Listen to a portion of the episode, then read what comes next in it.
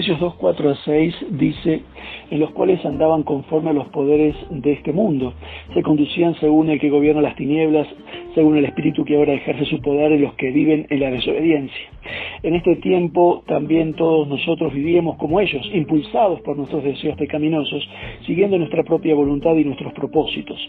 Como los demás éramos por naturaleza objetos de la ira de Dios, pero Dios, que es rico en misericordia, por su gran amor con que nos amó, a 4.500 metros de altitud y 15 grados bajo cero.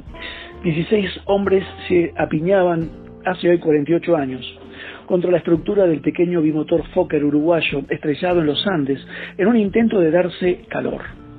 El avión transportaba al grupo uruguayo de rugby de Old Christians a Santiago de Chile, donde se debía enfrentar con los Old Boys. Pero el 13 de octubre de 1972 se estrellaba en la cordillera de los Andes. Murieron 29 de sus pasajeros.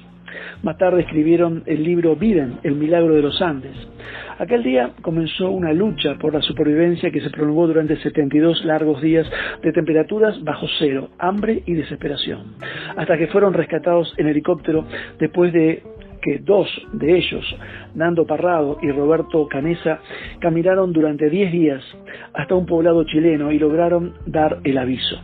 A la alegría del encuentro le siguió una agria polémica. ¿Cómo habían logrado sobrevivir tantos días en la nieve y sin apenas víveres? Dicen, ya no nos quedaban alimentos, habíamos agotado prácticamente las escasas provisiones de que disponíamos, teníamos un hambre atroz, al cabo de unos pocos días de no probar bocado. Estábamos en grave peligro de morir de inanición. Por otra parte, necesitábamos comer para tener calorías que nos permitieran resistir al frío. Estábamos desorientados y no sabíamos qué camino seguir.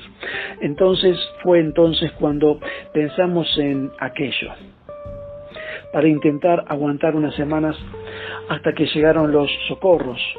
Así lo relató entonces uno de los supervivientes al explicar que comieron la carne de sus compañeros muertos.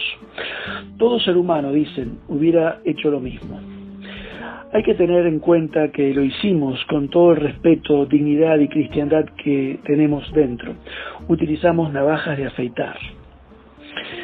¿Recuerda usted cómo el Señor enseñó en Juan 15? Él dijo, yo soy la vid, vosotros los pámpanos, en Juan 15, 5. ¿Sabe usted dónde acaba la rama y comienza la vid? No, son partes de una sola planta que comparten la misma vida. De manera que a partir de aquí nuestra identidad ya no es nuestra en Adán, sino en Cristo.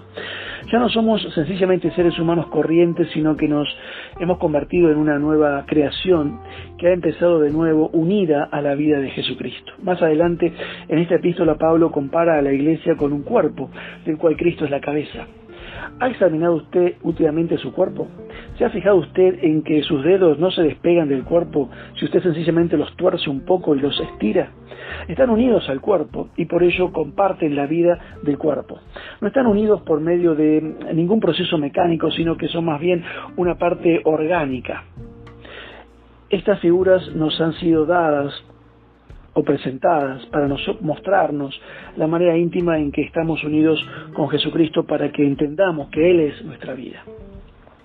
Así que no piense usted nunca acerca de sí mismo de ninguna otra manera, porque toda la obra del enemigo tiene como propósito hacer que usted deje de creer esto y que vuelva a pensar que no es usted otra, otra cosa que un individuo corriente, que se pasa la vida luchando, intentando conseguir hacer las cosas de la mejor manera posible, teniendo que movilizar todos sus recursos con el fin de intentar eh, adelantar a los otros seres humanos y conseguir todo lo que pueda usted en lo que se refiere a sentirse realizado en la vida.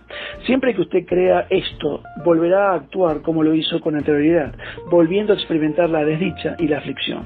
Usted solo puede escapar a esto cuando regresa de nuevo a esta verdad central, que estamos vivos en Cristo. Hay una cosa más en la que debemos fijarnos aquí. Estos verbos están todos eh, ellos en tiempo pasado. Esto es algo que ha sucedido, no algo que va a suceder. Es algo que ya ha tenido lugar al creer usted en Jesucristo. Usted no tiene que esforzarse por conseguirlo, no es algo que consigan los grandes santos después de años de enteros de esfuerzo. Es algo que ya es una realidad y todo cristiano tiene esta experiencia. Nosotros hemos eh, cobrado vida en Jesucristo de manera que no podemos continuar siendo como antes.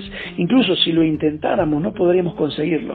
Este es el motivo por el que a veces les digo a las personas que eh, se desaniman respecto a su vida cristiana. Entonces, eh, abandonara, intentar no ser cristiano y vas a ver lo que sucederá. No pueden hacerlo y saben que no pueden porque son nuevas criaturas que tienen vida en Jesucristo. Vivimos también, también somos un milagro. Que Dios te bendiga.